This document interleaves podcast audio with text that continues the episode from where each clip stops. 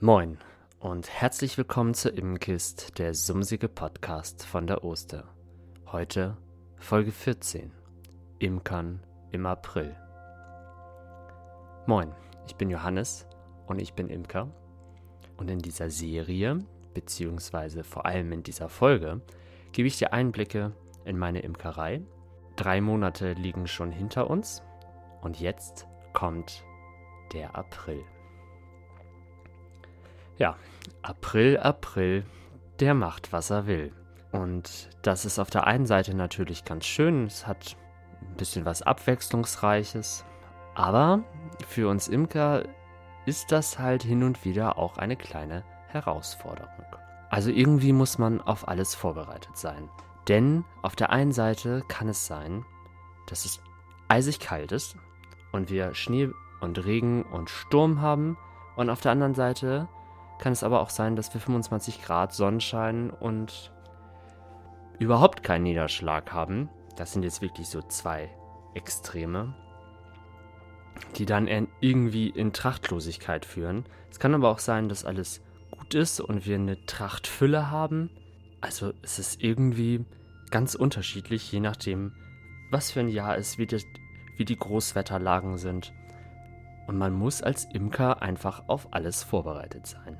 So ist es zum Beispiel, dass Völker sich jetzt auch unterschiedlich stark entwickeln. Ich habe das auf jeden Fall so im Februar, wenn ich die Völker einenge, sehen die, also es gibt natürlich Unterschiede in der Volksstärke, aber es ist eher noch alles relativ nah beieinander. Jetzt zu dieser Zeit gehen manche Völker wirklich explosiv auseinander und andere, die kommen noch nicht so richtig in die Gänge. Ich hatte das jetzt neulich gerade bei der letzten Durchsicht im März. Da ist mir das besonders stark nochmal aufgefallen. Da hatte ich ein Volk, das hatte auf zwei Waben so ein bisschen Brut und das Volk nebenan hatte sechs Waben randvoll. Das führt natürlich dazu, dass die schwächeren Völker nicht so guten Honigertrag bringen werden, und die starken Völker relativ schnell dann vermutlich auch in Schwarmstimmung gehen. Alle diese unterschiedlichen Sachen, die muss der Imker im April im Blick behalten. Und ich gebe dir jetzt so zwei, drei, fünf Tipps, wie ich das genau in meiner Imkerei mache. Ganz wichtig, starke Völker bekommen den Honigraum, auch wenn es von der Tracht her noch nicht passt, sag ich mal. Also wenn ich in meinen Brutraum schaue und sehe, dass wirklich massiv Brut, wir rufen uns nochmal ins Gedächtnis, eine Fläche verdeckelter Brut bringt dreimal so viel Fläche nachher an Bienen. Das bedeutet, wenn ich jetzt sechs Waben oder vier Waben verdeckelte Brut da habe und aber auch noch viel offene Brut, dann weiß ich, wenn ich das nächste Mal reinschaue, ist dieses Volk nochmal explosionsartig stärker geworden. Und dann passt es vielleicht gar nicht mehr so gut in diesen einen Brutraum, den ich bearbeite. Also setze ich rechtzeitig einen Honigraum rauf. Erstmal können die Bienen dann nach oben und haben schon mal Platz. Und sie können den Honigraum auf jeden Fall schon mal für die erste Tracht vorbereiten. Die Futterwaben nehme ich dann, oder die, die überflüssigen Futterwaben, sag ich mal, die nehme ich erst raus, wenn wirklich massiver Trachtbeginn ist. Das dauert aber hier meistens noch ein, zwei Wochen in den April hinein. Schwache Völker lassen sich natürlich unterstützen.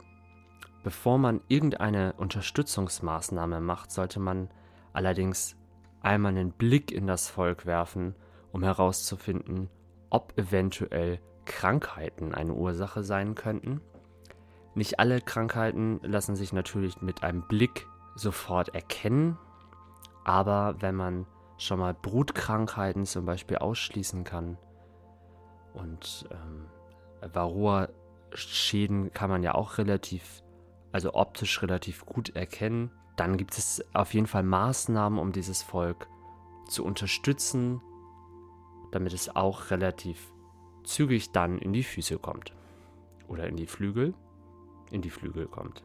Zunächst einmal könnte man einfach eine Brutwabe umhängen, also aus einem der extrem starken Völker, an einem warmen Tag vielleicht, nimmt man so eine Brutwabe mit verdeckelter Brut raus und hängt die in ein Volk, das nicht so stark ist. Dann schlüpfen die Bienen und das Volk ist natürlich stärker und umso mehr Bienen da sind, umso mehr Brut kann auch warm gehalten werden.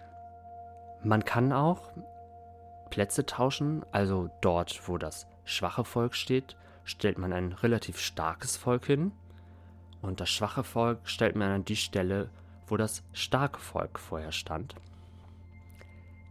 Das muss allerdings wirklich auch bei Flugwetter gemacht werden und nicht so Flugwetter, ja, keine Ahnung, drei Bienen fliegen, sondern wirklich massiver Bienenflug, dass auch wirklich Bienen aus dem einen Kasten rausfliegen und dann in den anderen Kasten wieder rein. Weil die wissen ja nicht, dass der Brutraum umgestellt worden ist. Und eine Sache, die noch sein kann, man war sich vielleicht gar nicht so sicher im, im Februar oder Januar, ob das Volk genug Futter hat, hat dann gefüttert. Das Volk war aber noch gut im Futter. Und jetzt durch die ersten Nektarquellen ist das Brutnest verhonigt. Dann kann natürlich die Königin gar keine Eier mehr legen oder gar nicht mehr stiften, was dazu führt, dass das Volk nicht wachsen kann. In dem Fall hängt man eine, am besten eine ausgebaute Mittelwand oder eine, eine Leerwabe sozusagen an das Brutnest ran. Die Königin hat wieder Platz, um neue Brut anzulegen. Ja, das wären so meine Möglichkeiten, die ich immer in Betracht ziehe. Im April muss regelmäßig ein Blick in das Bienenvolk geworfen werden. Zum einen müssen Völker erweitert werden. Erweitert möchte ich jetzt an dieser Stelle einmal kurz erklären. Erweitert kann nämlich auf verschiedene Art und Weisen passieren. Wenn ich natürlich Futterwaben viel rausnehme, ich hatte beispielsweise drei Brutwaben und zwei Futterwaben eingeengt und die restlichen Futterwaben nehme ich raus. Dieses Bienenvolk wird nicht ewig drei Brutwaben nur zur Verfügung haben wollen, sondern es benötigt irgendwann mehr. Dann muss ich natürlich das Brutnest erweitern. Es kann aber auch anders sein. Hinter dem Sheet sind schon Leerwaben, die aber für die Königin aufgrund einer Futterwabe dazwischen nicht erreichbar sind.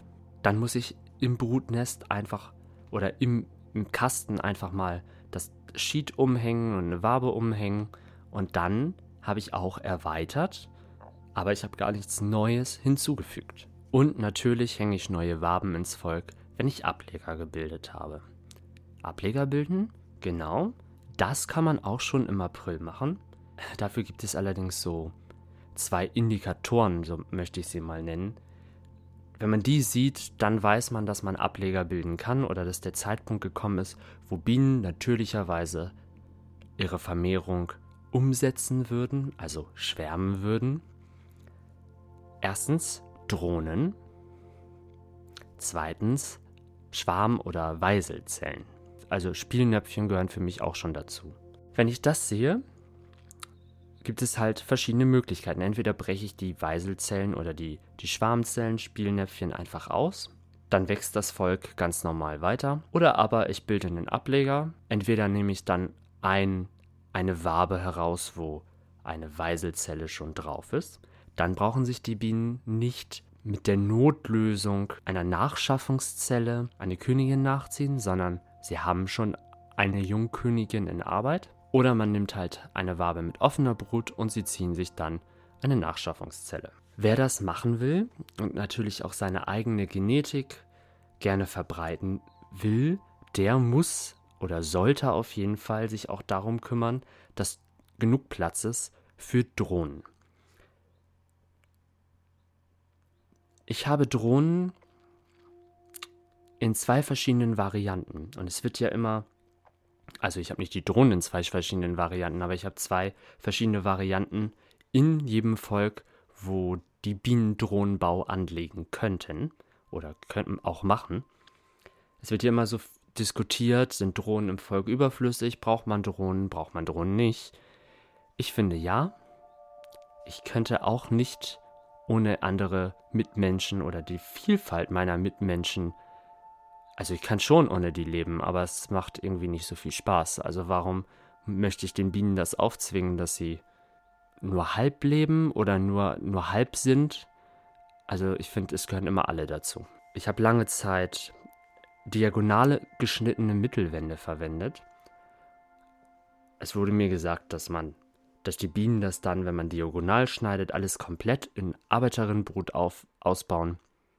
Stimmt nicht. Also bei mir hat das nie funktioniert. Die, die andere diagonale Hälfte ist immer grundsätzlich Drohnenbrut geworden. Also habe ich auf jedem Rähmchen schon mal Drohnenbrut. Trotzdem hänge ich auch weiterhin ein Drohnenrähmchen ein. Und jetzt mag man meinen, ach, da klatschen sie dann Arbeiterinnenbrut rein, weil Drohnen brauchen die ja gar nicht. Ähm, nee. Also bei mir bauen sie immer diesen Drohnenrahmen komplett aus. Ich habe noch nie erlebt, dass sie da irgendwas anderes reingebaut haben. Und den schneide ich aus. Da bin ich dann allerdings ein bisschen wählerisch. Und zwar am liebsten wäre mir aufgrund der Varroa-Problematik, dass ich die, den komplett ausschneide. Aus ethischen Gründen würde ich den am liebsten gar nicht ausschneiden. Also suche ich immer nach einem Kompromiss. Völker, von denen ich denke, dass sie sehr gute Drohnen liefern können, weil die Genetik oder also so wie sich das Volk verhält, diese Genetik möchte ich gerne weiter vererben. Da möchte ich natürlich, schneide ich den Drohnen natürlich nicht komplett aus, sondern vielleicht nur ein Teil. Bei Völkern, die ich nicht haben, wo ich die Genetik nicht haben möchte, da fällt mir das leichter, das auszuschneiden.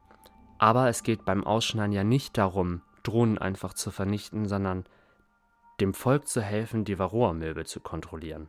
Also gucke ich oder achte ich darauf, wie die Varroa-Anzahl im Volk gerade ist. Also sie steigt natürlich mit steigender Bienenzahl an, das darf man nicht vergessen, aber durch dieses Drohnenschneiden kann man natürlich das ein bisschen reduzieren. Das sind jetzt die Punkte gewesen, die ich wirklich im Bienenvolk durchführe. Drei Dinge habe ich noch, die außen herum passieren. Und zwar Anwanderung von Trachtplätzen. Das geht natürlich dann jetzt auch los. Bei uns Ende April ist, oder so Mitte, Ende, äh, zweite Aprilhälfte, sagen wir mal, ist Obstblüte, beziehungsweise Ander Anwanderung für die Obstblüte. Das ist meistens so eine halbe Woche bis Woche vorher. Und 26. April, so Pi mal Daumen, ist Beginn der Obstblüte. Also speziell Apfel. Das muss natürlich vorher kommuniziert werden und man jetzt weiß der Obstbauer in der Regel auch, wo, wo er welches Volk gerne stehen haben möchte. Man kann hinfahren, das einmal kommunizieren, damit man das nicht in der Nacht- und Nebelaktion morgens um, keine Ahnung, halb fünf machen muss, wenn die Beregnungsanlage gerade läuft und alles ist klitschnass, sondern dass man das vielleicht im Trocknen, im Hellen einmal gesehen hat und abgesprochen hat und nicht die Anwanderung im Chaos versinkt. Dann empfehle ich wie jeden Monat sich die Vegetation in der Umgebung anzuschauen, denn so kann man unter Umständen gute bis sehr gute neue Stellplätze finden. Also es ist ja so, dass wir als Imker zwar meistens ausreichend Stellplätze haben, aber wer weiß, wie lange diese Stellplätze, also wenn sie nicht auf unserem eigenen Grund und Boden sind, kann es ja jederzeit sein, dass es heißt, dass die Bienen müssen jetzt gerade aus den und den Gründen weg. Und wenn man da nicht vorbereitet ist, weiß man nicht, wo man einen neuen Stellplatz suchen soll. Deswegen empfehle ich immer, ganzjährig mit offenen Augen für die Vegetation, also somit für die Bienen, durch die Gegend zu fahren und man findet dann vielleicht den einen oder anderen geeigneten Stellplatz, beziehungsweise kann es auf Regionen oder Bereiche in der Umgebung eingrenzen. Und wo Schwarmzellen entstehen, da entstehen vielleicht auch Schwärme. Und wenn es nicht die eigenen sind, weil man selbst gut aufgepasst hat, dann fliegt vielleicht trotzdem irgendwo ein Schwarm und man bekommt einen Anruf zum Schwärmefang. Auf jeden Fall sollte man sein Equipment bereitlegen. Also alles das, was man dafür benötigt.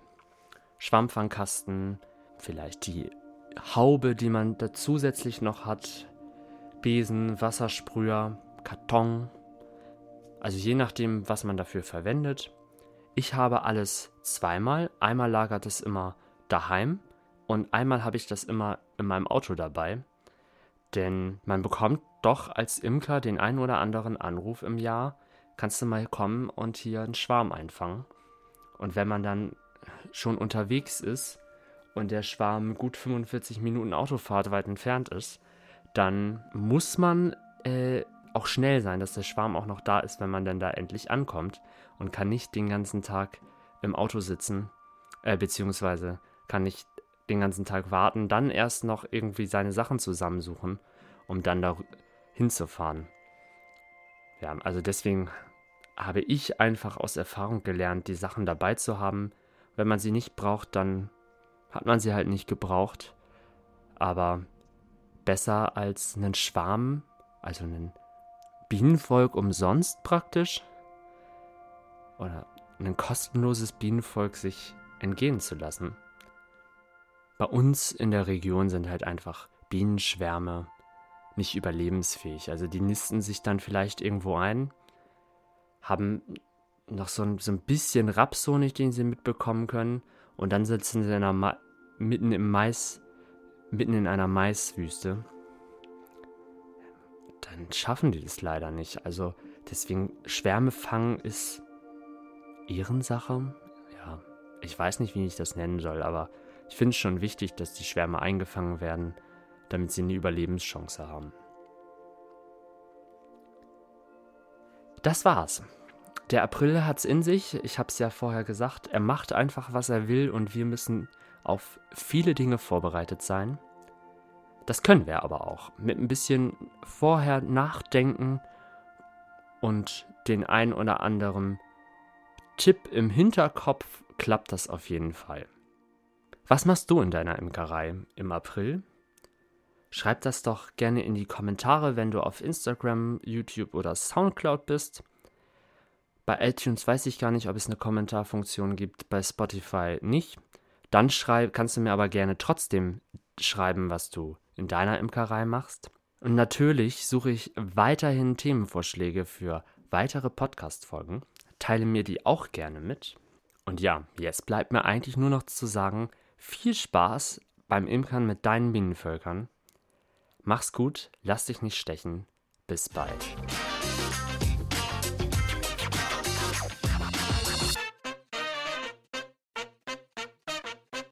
Das war die Immenkist der sumsige Podcast von der Oste.